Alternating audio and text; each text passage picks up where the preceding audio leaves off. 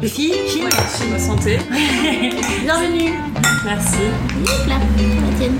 Et les plus frais qu'hier. Ah oui, les pouces frais qu'hier, c'est meilleur. Hein. Angélique ne m'en veut pas, j'ai mis mon pyjama de quand je travaille à la maison et que j'ai chaud. Voilà, comme ça là, je suis bien. Bienvenue, vous écoutez Entre nos lèvres, un podcast qui raconte les vraies histoires autour de la sexualité, mais pas que. Nous sommes Céline et Margot, et aujourd'hui nous accueillons une nouvelle invitée, Angélique. Angélique a 26 ans, et avec elle nous avons discuté des représentations de la féminité dans l'histoire de l'art, des étés à Paris et d'écriture thérapeutique, d'anorexie et des mensonges qui nous protègent, mais surtout de l'importance de libérer sa parole. Avant de commencer l'épisode, nous tenions juste à vous avertir que celui-ci racontera une expérience traumatisante et pourrait être difficile à entendre pour une jeune auditrice ou un jeune auditeur, ou pour une personne, comme Angélique, victime de viol. Si tel est votre cas, peut-être vaudrait-il mieux patienter jusqu'au prochain épisode ou l'écouter à un autre moment quand vous serez préparé. Pour les autres, on vous souhaite une belle écoute. C'est parti. Alors, est-ce que ça te plaît d'être une femme?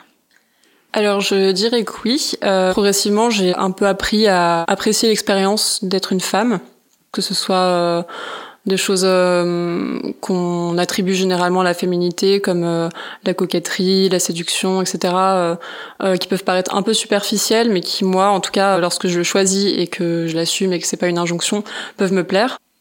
C'est quoi pour toi être féminine?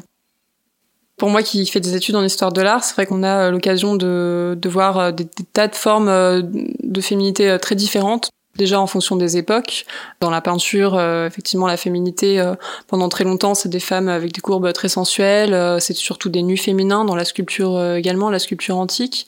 Ensuite, on a cette image dans le pop art qui est très différente d'une femme, un peu l'image publicitaire, de la femme sur papier glacé, des, des femmes un peu en, en bande dessinée de, de Liechtenstein, avec, enfin, très très féminine, mais dans un autre sens, un peu poupée Barbie, etc. Donc ça, ça change aussi à ce moment-là. Puis en fonction des cultures, donc moi j'étudie l'art japonais, donc euh, dans, l'art japonais, euh, la féminité c'est encore autre chose. C'est une féminité qui est très euh, un peu contrainte, ne serait-ce que par le kimono, de la coiffure, etc. C'est une féminité plus discrète, plus effacée, qui a rien à voir avec les nus qu'on peut observer dans l'art occidental où les femmes sont pleines de sensualité. C'est une sensualité beaucoup plus cachée au Japon. Et en même temps, ça peut être un terme qui peut être quelque chose comme une injonction, une injonction à la féminité qui peut-être me dérange un peu. C'est-à-dire que euh, j'ai pas du tout envie euh, qu'un jour euh, mon compagnon, quelqu'un me dise que pour être féminine, il faut que je sois comme ça, ou que je m'habille comme ça, ou que je me coiffe comme ça. C'est quelque chose qui me dérangerait vraiment.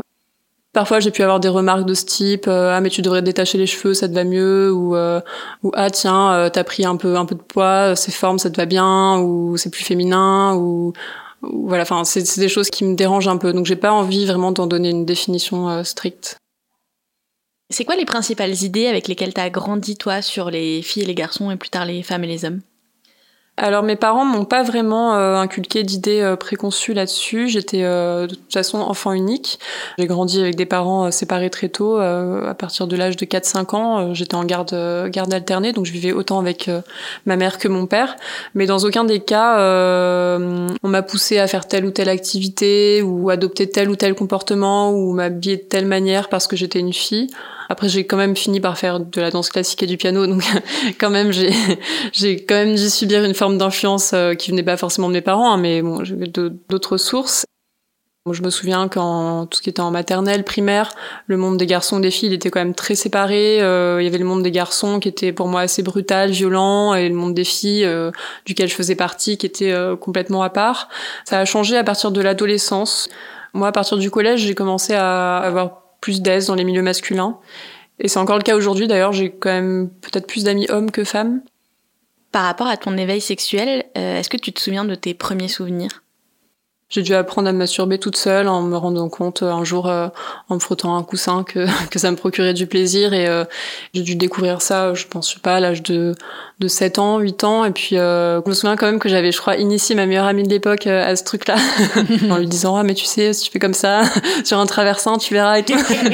et dès la sixième, j'ai commencé à avoir un peu des flirts parce que j'ai rencontré ma, ma meilleure amie du collège à ce moment-là qui était assez précoce et qui parlait beaucoup de ça en fait alors que nous on était tous un peu ignorants, puis qui trouvaient sur internet des, bon pas du porno non plus, mais des, des livres sur le Kama Sutra, des choses comme ça, et puis qui nous montraient ça, et nous on était tous euh, complètement euh, ébahis euh, devant ce truc-là. Et ah, mais à cette époque, c'était un peu plus de la curiosité que vraiment du désir. J'étais un peu trop jeune, j'avais pas vraiment encore ce désir de d'explorer ça, en tout cas avec, avec, un copain ou quoi que ce soit. C'était vraiment simplement de la curiosité.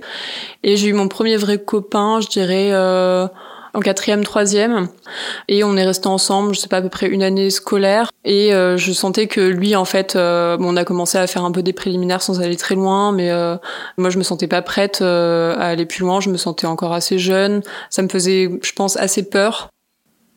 Et du coup, ta première fois, elle s'est passée comment? Elle s'est passée par par une agression sexuelle. Je devais avoir 21-22 ans. J'étais arrivée à Paris donc à mes 18 ans pour mes études. Entre le collège et euh, cette époque-là, j'ai traversé donc euh, une période d'anorexie, ce qui fait que j'ai pas eu de copains, j'ai pas eu de, j'ai de toute façon pas eu de relations sociales ou très peu, assez peu d'amis. J'étais un peu enfermée, euh, enfermée là-dedans, donc je voyais peu de monde. Et puis euh, je me suis installée à Paris, ça allait mieux progressivement. Je me suis refait des amis, et donc j'ai commencé à sortir euh, beaucoup avec ces gens-là. C'était ça, ça, tombait en plus pendant l'été, donc on allait beaucoup les uns chez les autres dans des bars, etc. Et euh, je me suis vraiment intégrée à ce groupe. Et euh, dans ce groupe, je me souviens que j'ai rencontré donc entre autres deux garçons à propos desquels on m'a mis en garde. On m'a dit attention, ces, ces, deux garçons, c'est c'est des séducteurs, ils enchaînent les conquêtes, etc. Bon, Parmi les deux, euh, il y en avait un qui me plaisait vraiment, duquel je suis progressivement euh, tombée amoureuse. On a un peu flirté, euh, c'est pas allé beaucoup plus loin pendant un moment. On se voyait un peu en soirée, on s'embrassait, puis ça s'arrêtait là.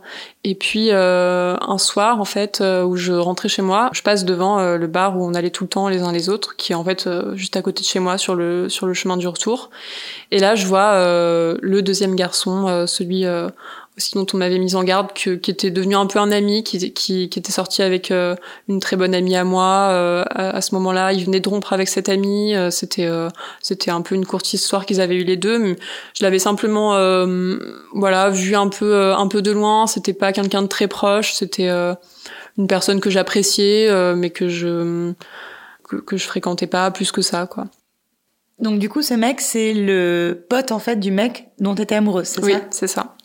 Et donc un soir, je le croise euh, devant le bar où on allait tout le temps en, rentrant chez moi.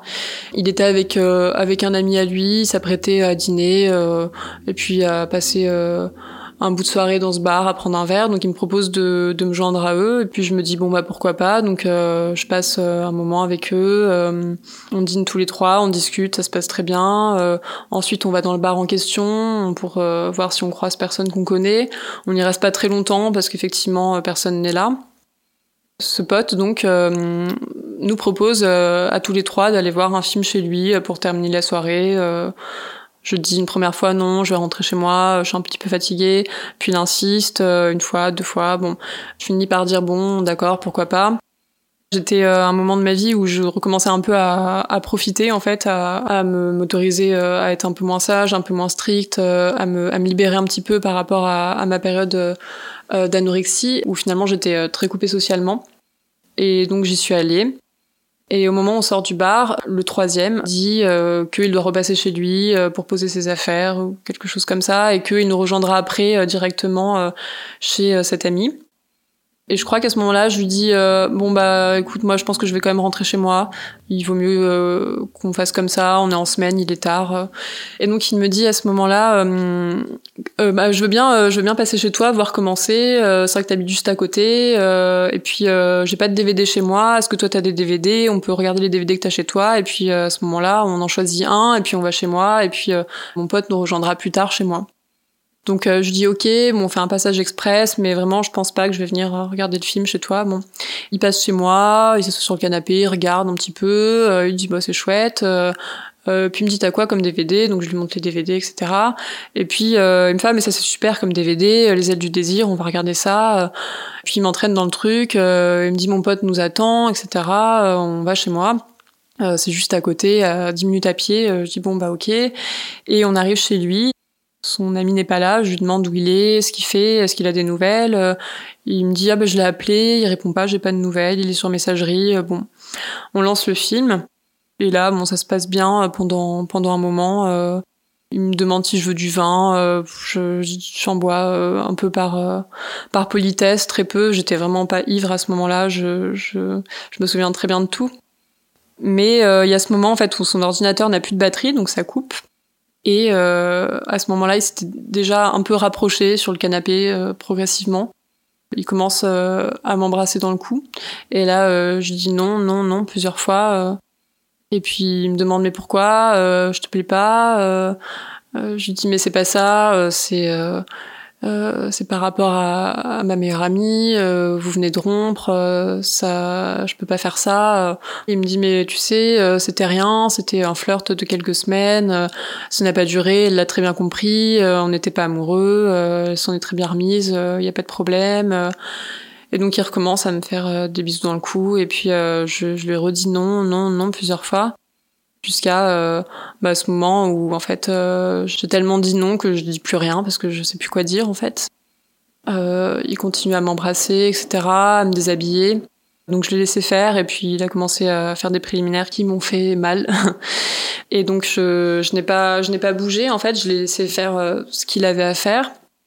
Et je me disais, mais c'est pas possible, il va bien se rendre compte que en, en ne bougeant pas, en, en émettant euh, aucun signe de plaisir, en restant statique, ne serait-ce que par mes yeux, avec la peur dans mes yeux, il va forcément se rendre compte que quelque chose ne va pas. Et en fait, non, je pense qu'il était vraiment dans son truc, en fait. Il s'est rendu compte de rien. Et même pas de ma virginité finalement, puisqu'une fois que c'était fini, euh, il m'a simplement demandé euh, mais t'as eu des relations avec beaucoup de garçons? Je lui ai dit bah non, c'était la première fois.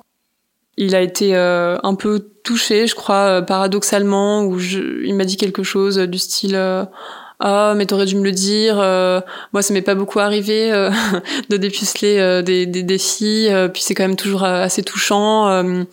Et, et, puis je lui ai dit bah je pensais que tu t'en rendrais compte. Finalement le fait que moi j'étais non consentante plus la virginité, ça faisait quand même deux barrières, deux, deux choses qui auraient dû euh, finalement l'alerter. Il aurait dû tout de suite se rendre compte que quelque chose, quelque chose clochait. Et puis non, c'était pas le cas.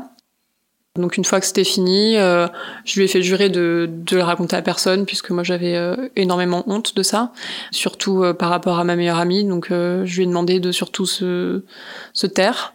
Il m'a promis de se taire. Je suis sortie, je crois que j'ai oublié même des choses. J'ai oublié le DVD, j'ai oublié ma pochette d'ordinateur, enfin j'ai oublié plein de choses. Je suis rentrée chez moi, euh, il était déjà très tard, peut-être 3 heures du matin, quelque chose comme ça. J'étais vraiment mal, je crois que je suis rentrée chez moi, j'ai dû pleurer, j'ai dû prendre une douche. Euh, tout de suite après, j'ai j'ai dû euh, écrire ce qui s'était passé tout en étant un peu dans le déni, en me disant bon c'était horrible, mais c'était la première fois, ça devait se passer comme ça, et puis maintenant j'en suis débarrassée. À quel moment, du coup, tu t'es dit que c'était une agression? Bien plus tard, une première personne, euh, une amie de notre entourage, nous a parlé euh, de son expérience qu'elle avait eue avec euh, ce même garçon, où elle a dit que elle avait été agressée sexuellement. Ça n'a pas tant surpris les filles de notre entourage qui finalement avaient tout eu, euh, pas forcément une expérience d'agression sexuelle, mais une expérience euh, désagréable avec ce garçon, euh, que ça soit de la drague lourde ou simplement des attouchements, ou voilà. Et ça n'a pas surpris grand monde, ça a peut-être plus surpris les hommes finalement, qui pour beaucoup se sont détournés de lui. Heureusement, ça a été assez agréable de voir que les hommes étaient un peu un soutien dans cette histoire, qu'ils avaient la force de dire, bah moi je veux plus voir plus voir ce type. Mais en tout cas, euh, après cette fille, il y a eu de plus en plus de euh, témoignages de, euh, de filles qui avaient eu ce, même, oui, cette même expérience avec lui. Et moi, pour autant, j'ai jamais eu le courage de de dire ah bah moi aussi parce que ça faisait déjà cinq ans et que je me disais si j'avais dû le dire, j'aurais dû le dire tout de suite. Et comment tu vas aujourd'hui? Aujourd'hui, ça va. Euh, ce viol, c'est pas quelque chose euh, auquel je pense euh, tout le temps, tous les jours. Euh, c'est pas quelque chose qui m'empêche de vivre. C'est pas quelque chose qui m'empêche d'avoir des amis, des relations sociales, amoureuses, sexuelles, etc. Et encore heureux. Mais c'est vrai que je me demande parfois si c'est pas quelque chose qui est encore là au fond de moi, inconsciemment, quelque chose qui qui finalement euh, fait que des fois je peux avoir des accès de tristesse ou trouver des matins hyper difficiles ou avoir euh, des, des, douleurs au ventre euh, ou des, des maux psychosomatiques, etc. Et je sais pas si c'est ça ou si c'est même le silence, le fait de ne pas en avoir parlé ou si c'est un tout. C'est difficile de savoir. Parce que au moment où ça t'est arrivé, t'étais un peu dans un élan dans ta vie où tu te disais maintenant il faut que je vive, il faut que je me laisse plein d'opportunités. T'étais un peu dans un truc de faire vachement confiance aux gens et de créer beaucoup de liens. C'est un truc que t'as réussi à conserver ou ça t'a du coup freiné dans cette démarche? Euh, finalement, ça m'a pas tant freiné que ça, heureusement. Et euh, donc j'ai continué à voir euh, ce garçon dont j'étais amoureuse, j'ai continué à fréquenter tout ce groupe, euh, à voir ma meilleure amie. Le seul problème qu'il y a eu, c'est que même s'il m'avait juré de n'en parler à personne, finalement assez tôt, peut-être même le surlendemain ou en tout cas dans la semaine, il en a parlé à quelques personnes qui en ont à, leur tour parlé à d'autres personnes. Et je me suis retrouvée, je crois, une semaine après, à être face à une question euh, je me suis dit mais est-ce que c'est vrai qu'un tel t'a dépucelé euh, et j'étais là mais euh, mais d'où ça sort? Et en fait bah j'ai compris que c'était vraiment bah c'était lui qui l'avait dit. Et en fait la seule chose que j'ai trouvé à faire c'est de nier parce que j'avais euh, j'étais tellement gênée, j'avais tellement honte et c'était vraiment pas le moment pour expliquer comment ça s'était passé devant tout le monde. J'ai simplement dit que c'était n'importe quoi, qu'il était mytho, euh, que jamais c'était passé, qu'effectivement euh, on s'était croisé ce soir-là mais que j'avais pas voulu aller chez lui, que non, rien ne s'était passé. Il a même pris la troisième personne, son pote qui était là à ce moment-là à partir en lui demandant de confirmer que oui, j'avais été chez lui. Enfin bon, c'était vraiment une scène horrible et donc j'ai nié à ce moment-là et puis par la suite j'ai continué à nier à chaque fois qu'on m'en parlait, à dire que non, non, elle était complètement mythomane. Euh, et les années suivantes, c'est aussi ce que j'ai continué à faire finalement, à, mentir euh, à ce sujet. Donc aujourd'hui encore, ta meilleure amie, elle pense qu'il a menti et que t'es jamais allée chez lui. Oui, aujourd'hui encore, euh, ma meilleure amie pense que ça ne s'est pas passé. Et pourtant, elle est au courant de tout ce qui s'est passé avec les autres filles. elle a entendu, elle aussi, tous ces témoignages. Elle-même a eu des expériences vraiment pas chouettes avec ce type. Elle me l'a raconté après. Et elle est, complètement dans le soutien envers ses filles en fait. Je sais qu'elle serait complètement prête à me soutenir, mais euh, il y a quand même ce, euh, ce blocage de me dire ah mais en fait j'aurais dû le dire euh, tout de suite, mais il m'en a pas laissé le temps puisque finalement comme il l'a dit à tout le monde avant moi, même si j'avais voulu en parler, je j'aurais pas pu avant avant que lui le fasse. Du coup aujourd'hui ce qui te bloque dans le fait de raconter ton histoire, c'est qu'en fait t'assumes pas le fait d'avoir menti à ce moment-là? Je pense que j'assume pas le fait d'avoir menti d'une part et d'autre part j'ai encore un peu de la honte en fait de me dire euh, ben j'ai été chez lui euh, je l'ai laissé faire euh, plus ou moins. Je l'ai pas laissé faire mais c'est ce que je me suis dit pendant longtemps. Je me suis dit j'aurais dû lui dire non plus fermement j'aurais dû partir. Il y a une forme de honte encore de me dire que en fait ben je me suis fait dépuceler de cette manière qui est vraiment la pire des manières. t'as pas de honte à avoir Bichette. Hein. oui. Le Enfin, et puis au plus aujourd'hui, donc certes, il y a eu ce mensonge, mm. mais je veux dire, aujourd'hui, quand tu racontes ton histoire et le jour où tu le raconteras à ta meilleure amie, le seul truc qu'elle va te dire, c'est qu'elle est désolée, qu'elle aurait adoré que tu lui en parles avant parce qu'elle aurait aimé mm. être là pour toi, mais le mm. mensonge que tu as raconté à ce moment-là, genre, il se comprend tellement, genre, ça venait de t'arriver, t'étais pas prête, le mec, il, il balance ça à tout le monde devant toi ben c'est normal. Enfin, tu vois, sur le coup, mm. mécanisme de défense, tu dis bah non, non, non, c'est pas vrai. Il t'a même pas laissé le temps mm. de réfléchir à comment tu pouvais t'approprier le truc, comment tu pouvais le raconter. Enfin, c'est normal que ton réflexe ce soit de le nier. Mm. Et aujourd'hui, je pense que si tu le racontes aux personnes à qui tu considères avoir menti à l'époque, euh, je pense qu'elles seraient juste super désolées de pas avoir pu être là pour toi à ce moment-là, mais t'as vraiment mais aucune honte à avoir ni aucune culpabilité. Hein merci de non, Mais... tu parles de la libération de la parole dans ton cercle d'amis, mhm. mais est-ce que celle qui a lieu dans la société aujourd'hui et toute la parole qui se libère et des femmes qui parlent de tout ça, c'est un truc qui toi a pu t'aider? Oui, la libération de la parole, c'est quelque chose qui m'a vraiment aidé. Ça m'a aidé moi et en fait, ça a aidé aussi les gens à être plus réceptifs, je pense. C'est-à-dire que j'aurais difficilement pu en parler euh, euh, naturellement comme ça à quelqu'un, euh, à un ami plus ou moins proche, à mes parents, à c'est quelque chose que j'ai pas encore fait, j'en ai pas encore parlé à tous ces gens, mais je me dis aujourd'hui si je devais en parler, ce serait beaucoup moins difficile que euh, il y a cinq ans au moment où c'est arrivé. Avec mon père, on a eu cette discussion une fois sur la notion de consentement euh, par rapport à toutes les histoires qu'il y avait autour de Polanski, etc. Et on discutait de tout ça et il sentait que c'était un sujet qui était un peu sensible, que j'étais vraiment euh, très réactive euh, là-dessus. Et il m'a demandé, euh, mais je comprends pas pourquoi tu réagis au quart de tour, qu'est-ce qui se passe Me dis pas que ça t'est quand même arrivé. J'ai fondu en larmes et il a compris en fait que oui, ça m'était aussi arrivé. Pour autant, j'ai pas pu vraiment rentrer dans le détail à ce moment-là. Je pense que j'étais trop trop émue. C'était pas le, le bon moment. Il m'a simplement dit, euh, écoute, euh, il faut que t'en parles, euh, il faut euh, que t'ailles en justice, il faut qu'on aille voir un avocat sans vraiment encore connaître l'histoire. Mais c'est vrai que souvent, c'est le la première chose qui vient en tête des gens, c'est il faut absolument porter plainte, alors qu'en fait, c'est pas si facile de porter plainte. La plupart du temps, on sait que ça va peut-être rien donner en fait. Donc c'est quand même une épreuve pour la personne qui qui fait la démarche et au final, peut-être pour rien donc ça s'est arrêté là. J'ai pas vraiment euh, pu encore euh, raconter toute l'histoire à mon père, mais c'est quelque chose que, que je compte faire et que j'ai envie de faire aussi euh, à ma mère, à ma meilleure amie, à mes proches. Moi, ça pourrait m'aider et puis ça pourrait aussi rajouter finalement un témoignage de plus. Tout ton cercle d'amis à cette époque-là, il t'a cru? Oui, ils m'ont, je pense, pour la grande majorité cru, puisque euh, ce type avait déjà une réputation euh, voilà de euh, séducteur, euh, pas forcément hyper cool avec les filles, etc. Et qui pouvait parfois rajouter des filles à son tableau de chasse juste pour se vanter, etc. Donc je pense que la plupart m'ont cru. Et le garçon dont j'étais tombée amoureuse, lui a été assez élégant puisqu'il m'a simplement demandé une fois est-ce que tu vois cette personne en me parlant de, de, son pote? Et je lui ai dit ben non, écoute, je le vois de temps en temps, euh, voilà, en soirée euh, comme les autres, mais euh, je le fréquente pas en dehors de ça. Et il m'a simplement répondu ah bon, d'accord, je me posais la question. Et pourtant il était au courant, c'était évident. Mais les choses finalement ont continué un peu comme si rien ne s'était passé.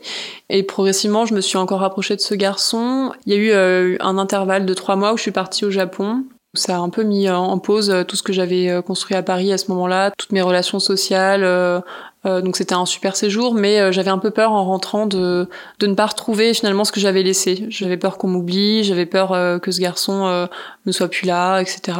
Et ce qui s'est passé, c'est qu'en fait, je suis rentrée et tout a recommencé comme avant, rien n'avait changé un des premiers soirs où je suis sortie euh, avec ma meilleure amie, euh, j'ai croisé euh, le garçon dont j'étais tombée amoureuse dans le même bar et on est rentrés ensemble et puis on a couché ensemble pour la première fois. c'était assez chouette, c'était émouvant puisque bah, c'était finalement ma vraie première fois consentante. Après, pendant longtemps, j'ai, je pense, gardé un peu ce blocage où finalement ça me faisait mal le fait d'avoir un acte sexuel, soit parce que j'étais pas habituée, soit parce que j'étais encore restée sur ce mauvais souvenir, je sais pas. Pendant un moment, ça restait douloureux euh, et c'était pas forcément euh, quelque chose qui me procurait du plaisir. Il a été bienveillant, ce garçon? Oui, il a été très bienveillant. Euh, je suis hyper reconnaissante de, de m'avoir traité de cette manière à cette époque-là. C'est, c'est ce dont j'avais besoin puisque j'avais juste une mauvaise expérience avant ça et j'avais besoin qu'on finalement qu'on me fasse l'amour pour de vrai, qu'on s'occupe de moi, qu'on soit doux et bienveillant avec moi. Et aujourd'hui, comment tu t'entends avec ton corps? Est-ce que tu l'aimes? Alors, c'est une question difficile, puisqu'en tant qu'ancienne anorexique, euh, la question du corps, c'est toujours euh, très compliqué. J'ai commencé à être euh, à tomber dans l'anorexie quand j'avais, je pense, environ 16 ans. Euh, je pense que c'est une période où j'ai commencé à avoir un peu mon corps changé. J'avais jusque-là un corps plutôt euh, d'enfant. J'ai commencé à, à avoir euh, un corps qui devenait un corps de femme avec un peu plus de forme, etc. Et j'étais, je pense, je sais pas, un peu paniquée par ce changement. Donc il y a ça qui a dû jouer, mais pour le reste, c'est un peu difficile à, à expliquer ce qui s'est passé. Mais bon, ça a commencé en fait par, bon, par un simple un simple régime euh, que je n'avais absolument pas besoin de faire parce que j'étais déjà très mince. Mais euh, j'ai commencé à voilà à vouloir euh, à vouloir ajuster mon alimentation, faire plus de sport, etc. Puis en fait, au début, ça va tout doucement. on perd un kilo, deux kilos, trois kilos. Puis en fait, ça devient très vite un engrenage puisque on se rend compte assez vite qu'on peut perdre autant de kilos qu'on veut en fait à partir du moment où on maîtrise son corps. En fait, on devient une espèce de presque de robot en fait. On rentre dans une espèce de, schéma où, où on est tellement euh, poussé par cette envie de finalement de perdre toujours plus de poids, de d'être toujours plus dans le contrôle, que c'est presque grisant en fait parce qu'on est euh, on, se coupe de tout. On, est complètement. Euh, moi, j'avais. Bon, on se coupe de tout par définition parce que nos amis s'éloignent de nous parce qu'ils nous voient changer. Mais euh, finalement, moi, j'avais plus de préoccupations à part euh, travailler. Bon, je travaillais comme une dingue. J'étais une excellente élève. J'ai jamais eu des résultats aussi bons qu'à cette époque-là parce que vraiment, on rentre dans un espèce d'automatisme. On doit être efficace. donc, je travaillais. je perdais du poids à côté. J'étais contente et voilà, c'était tout quoi. La recherche de la perte de poids au départ, donc tu sais que que ton, tu voyais ton corps changer et que ça t'angoissait. Mhm. Est-ce que quand tu perdais du poids, tu le trouvais de plus en plus beau? Non, même pas. C'est ça le pire avec l'anorexie, c'est que en fait, on déjà on se rend pas compte euh, du fait qu'on perd beaucoup trop de poids, qu'on est beaucoup trop maigre. vraiment, je suis arrivée à un stade euh, euh, où j'étais vraiment, j'avais la peau sur les os, quoi. C'était très grave. Enfin, j'ai même été hospitalisée. Mais en fait, on se rend pas compte. C'est-à-dire qu'on se voit dans le miroir bah oui, enfin j'étais mince, mais j'étais jamais assez mince quoi. J'avais toujours euh, des défauts euh, qui me, sautaient aux yeux. Euh, enfin j'avais toujours, j'étais jamais assez mince quoi en fait. Donc donc non, je me rendais pas compte. Et du coup, comment tu t'en es sortie? Je pense que c'est vraiment en retrouvant une vie sociale que je m'en suis sortie. Aussi en progressivement en reprenant un peu de poids, en voyant le regard des hommes sur moi, euh, en voyant qu'à nouveau je pouvais euh, ben, séduire, euh, plaire. C'est des choses que j'avais complètement oubliées pendant tout ce temps-là. Et c'est des choses qui me plaisaient. Donc ça a été vraiment très progressif. Aujourd'hui, est-ce que tu as une relation plus apaisée avec la nourriture? Ou est-ce que c'est reste un moment de tension? Oui, j'ai une relation plus apaisée avec la nourriture. En revanche, euh, ce qui s'est ajouté à, à l'anorexie, euh, bah, finalement juste après mon viol, quand je suis partie au Japon, euh, j'ai eu toute une période où j'avais vraiment super mal au ventre tout le temps et je comprenais pas d'où ça venait. Et en rentrant, on m'a détecté un syndrome de l'intestin irritable. Bon, c'est pas quelque chose de grave en fait, c'est simplement un peu quelque chose qu'on se traîne toute la vie, qu'il y a des problèmes digestifs, enfin qu'il y a un intestin finalement hyper mais euh, qui est assez handicapant. Et en fait, parmi les causes euh, qu'on attribue euh, au déclenchement du syndrome de l'intestin irritable, il y a aussi les chocs psychologiques. Et je pense que si ça s'est déclenché à ce moment-là, pour moi, c'est pas pour rien, c'est qu'en fait, je venais de vivre ce choc. Ça, plus le séjour au Japon, plus le changement de vie, ça s'est déclenché à ce moment-là. Ce syndrome, c'est quelque chose qui vient par vague ou c'est quelque chose de constant et quotidien? Euh, c'est quelque chose de plutôt constant et quotidien, mais avec des hauts et des bas. C'est-à-dire il y a des périodes où ça va, globalement, euh, on se sent plutôt bien, on gère assez bien, et puis des périodes, euh, surtout si on change ses habitudes, si on voyage, si on change d'alimentation, etc. Là, ça peut être très vite le chaos total, quoi. C'est aussi quelque chose qui me fait penser que mon corps finalement il est hors de contrôle parfois et c'est quelque chose aussi que je dois accepter en tant que ancienne euh, anorexique et dans l'hypercontrôle, c'est que ben ça aussi c'est quelque chose que je contrôle pas forcément. Du coup, ton corps, donc même si tu l'aimes pas entièrement, est-ce que tu es quand même à l'aise avec lui? Ça, va. J'ai quand même conscience que par le regard des autres, par le regard des hommes, que euh, de mon compagnon, de, de, gens bienveillants, de mes parents, que finalement je suis euh, euh, bah, j'ai la capacité de plaire. Euh, quand on me fait des compliments, en fait, euh, c'est des moments où je vais me sentir à l'aise avec mon corps, où je vais me sentir bien. Par contre, dans les moments où je suis vraiment seule, où je vois assez peu de monde, où je suis un peu seule devant mon miroir, ça va être un peu plus compliqué. T'entretiens quel rapport avec tes poils? Je dirais que j'ai toujours un peu fait la guerre mes poils parce que je suis brune et que j'ai des poils qui se voient assez et du coup j'aurais toujours fait un peu la guerre. Après ça fait un moment que je suis passée au laser parce que je trouvais que c'était plus pratique que de devoir toujours m'épiler euh, l'été etc. Donc J'en suis assez contente dans le sens où ben, c'est un peu un souci en moins. Mais en fait, c'est ce que j'ai pensé à un moment. Je me suis dit, bon, je fais le laser et puis c'est fini et puis tu n'en occupes plus. Mais en fait, les poils reviennent toujours. parce que je vois que t'as aucun poil sur les bras. Oui, parce que j'ai fait le laser aussi. Ah ouais. Je m'en veux un peu presque de pas réussir à plus assumer mes poils. Quoi. Je me dis, euh, je trouve que les filles qui, qui le font ont vachement de courage. Des cinq sens, c'est lequel qui est le plus lié à la sexualité pour toi? Il y a le toucher tout d'abord, parce que je suis quelqu'un d'assez tactile avec les gens que j'aime, mes amis, euh, euh, mon compagnon, etc. J'ai toujours besoin euh, de prendre les gens dans les bras, de les toucher, euh, et puis dans mes rapports amoureux d'être embrassé, tenu par la main. Mais il y a aussi la vue pour moi, puisque bon bah j'étudie l'art et c'est un sens qui est hyper important. Je peux passer des heures à regarder un paysage, un tableau, une personne, et, et même pendant l'acte, en fait, je vais quand même avoir le réflexe de d'ouvrir les yeux en fait pour regarder, parce que je trouve que c'est hyper beau de corps qui font l'amour, et juste voir bah, le visage de son partenaire qui prend du plaisir, je trouve que c'est que c'est hyper beau aussi. Donc euh, il y a aussi la vue, oui. Est-ce que tu sais aujourd'hui ce que c'est la sensation que tu recherches à travers le sexe? Bah, ayant été toujours dans le contrôle, je dirais que c'est le lâcher prise, forcément. Mais euh, c'est toujours hyper compliqué. Quand je fais l'amour, j'ai quand même euh, assez conscience de mon corps. Je suis pas complètement dans le lâcher prise, mais en même temps, euh, c'est quand même un des moments dans, dans ma vie euh, quotidienne où je le suis le plus, euh, je dirais. Et c'est peut-être pour ça euh, que j'ai aussi besoin d'avoir une sexualité active. je dirais que c'est parce que c'est, bah, j'apprécie ce moment en fait où je suis un peu dans le lâcher prise et j'arrête de penser à, à, à tout, tout, ce qu'il y a autour, à être dans le contrôle de mon corps, à, à j'essaye de, de prendre de la distance par rapport à tout ça. Est-ce que c'est facile euh, aujourd'hui avec ton copain de lui dire ce que tu veux et ce que tu veux pas? Non, j'ai pas mal de mal à faire ça. J'ai l'impression que je suis toujours un peu euh, plus dans l'écoute que dans la demande, c'est-à-dire que je vais quand même plus me préoccuper euh, du plaisir de mon partenaire. Je vais me préoccuper du fait que lui, euh, il puisse, il puisse jouir en fait et qu'il prenne du plaisir dans l'acte. Et moi, finalement, je pense que je vais avoir tendance à m'oublier et à pas oser demander tout ce que je veux. Mais du coup, tu jouis? Ça m'est arrivé à plusieurs reprises, mais c'est vraiment pas systématique et c'est finalement assez rare. Et je pense que c'est aussi lié à euh, cette notion de contrôle et de lâcher prise. Tant que je n'arriverai pas à lâcher complètement prise, j'aurai encore du mal, je pense, avec, euh, avec ça. Qu'est-ce que t'attends de ton compagnon aujourd'hui? J'attends qu'il soit dans la bienveillance et l'écoute, qu'il se soucie de mon plaisir du coup, vu que j'ai quand même tendance moi à l'oublier, que lui-même prenne l'initiative de me demander ce qui me plaît, d'essayer de nouvelles choses, puisque finalement j'ai eu assez peu d'expérience et moi j'ai l'impression d'être vraiment euh, encore en exploration dans ma sexualité. Du coup j'attends aussi de mon partenaire qui me guide là-dedans. C'est quoi pour toi l'amour? Il y a, y a l'état d'être amoureuse euh, au début, en fait, euh, que moi je ressens assez peu. Je, je tombe pas si facilement amoureuse. J'ai eu assez peu de copains, de partenaires dans ma vie.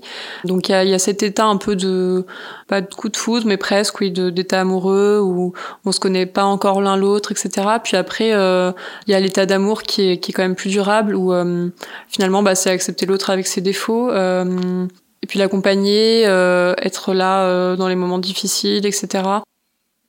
Pourquoi est-ce que tu as voulu venir nous raconter tout ça et qu'est-ce qui était important pour toi? Je vous ai d'abord écrit pour moi en fait euh, parce que j'ai toujours beaucoup écrit, que c'est un peu thérapeutique pour moi le fait d'écrire et je m'étais dit que finalement ça me ferait du bien de simplement écrire euh, sans forcément après euh, venir témoigner mais simplement écrire ce qui m'était arrivé. Puis euh, j'ai pensé euh, à tout euh, ce travail qui se faisait autour de la notion de consentement en ce moment, à tous les témoignages qu'on avait déjà entendus. Je me suis demandé si vraiment ça valait le coup de rajouter moi aussi mon témoignage, mais je me suis dit que bah, un de plus, c'était pas un de trop.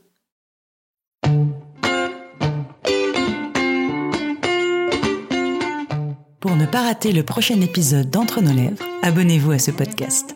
Vous pouvez également nous suivre sur Instagram, Facebook et Twitter, at Entre nos lèvres, ou sur notre site internet entrenoslèvres.fr où nous écrivons aussi. Et n'oubliez pas de vous inscrire à notre super newsletter. Tous les 15 jours, à l'annonce du nouvel épisode, on partage avec vous 5 chouettes recommandations. Des livres, des films, des articles, tout ce qui nous a plu ou touché ces derniers temps. Promis, c'est cool. Ah oui, et puis le montage et le mixage de cet épisode ont été faits par Claire Sarfati et la musique du générique par Martin de Bauer. Allez, à dans 15 jours.